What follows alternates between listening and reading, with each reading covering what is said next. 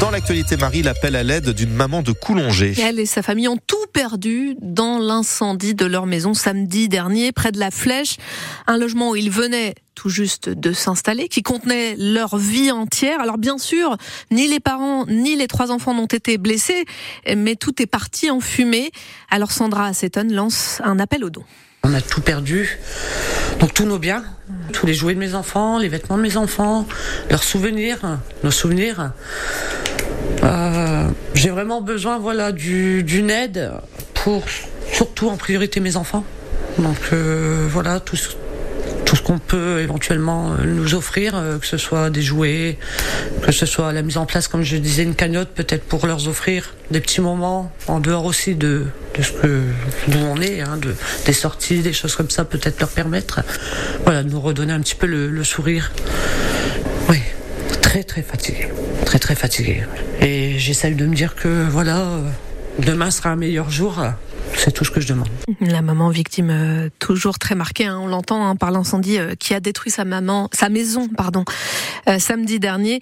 Une famille qui vit désormais au camping de Mansigné. Si vous pouvez les aider, leur contact est sur francebleu.fr.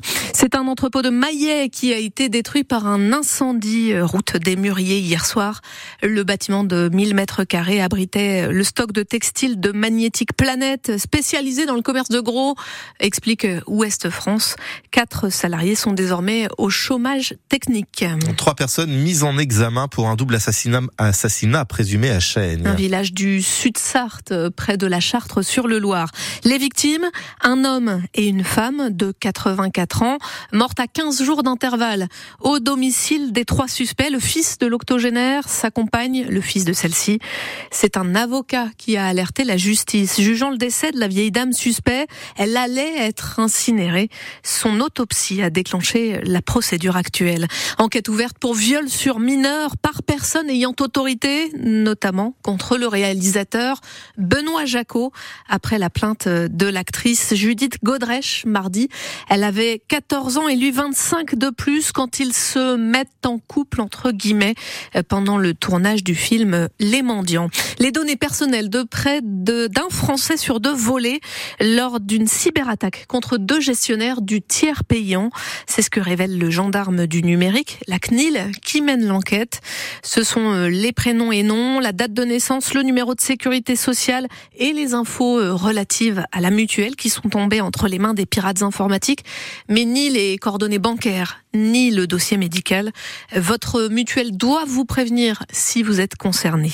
Enseignants et parents d'élèves se mobilisent ce soir au Mans contre la future carte scolaire. Le document qui prévoit 50 fermetures de classes à la rentrée prochaine, dont une à l'école primaire Lyotet à Alonne. Or, euh, l'établissement est classé en réseau d'éducation prioritaire. Il accueille des élèves en difficulté ou qui ne parlent pas français. Du coup, euh, la fermeture d'une des sept classes nuira forcément aux apprentissages, selon Céline Emam, membre du bureau de l'association des parents d'élèves.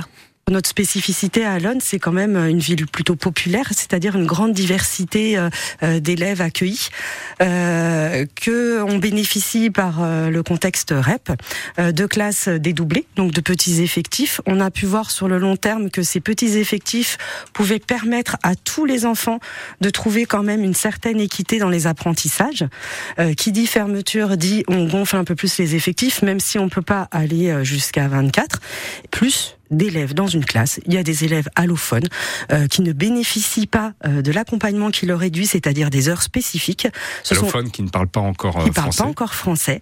Et que du coup, euh, ce sont les enseignants et enseignantes des classes qui pallient à ce manquement. Et du coup, ça leur prend plus de temps. Ce qui est tout à fait normal. Il faut bien accompagner ces élèves-là. Et que du coup, euh, ce sont les autres enfants qui, qui en font les frais finalement. Les parents d'élèves appelés à manifester ce soir, donc, devant la préfecture du Mans à partir de 18h. Les footballeurs amateurs du Puy ont créé l'exploit en éliminant nos voisins du stade Lavallois en Ligue 2 de la Coupe de France hier soir. Les joueurs de National 2 sauront qui du PSG, de Strasbourg, de Nice, de Lyon ou du vainqueur du dernier match de ce soir, Rouen-Monaco. Ils affronteront en quart de finale. Le tirage au sort a également lieu ce soir. Du bleu à l'avant qui se dégrade sur du blanc pour finir sur du rouge. C'est dans tous les journaux ce matin de l'équipe au Libre en passant par Ouest France et par la une de France Bleu Maine sur francebleu.fr. C'est une voiture tricolore qu'Alpine a dévoilé pour son grand retour en hypercar, la catégorie reine du championnat d'endurance. La voiture donc on verra aux 24 heures du Mans. Vous pouvez la voir en photo sur l'application ici.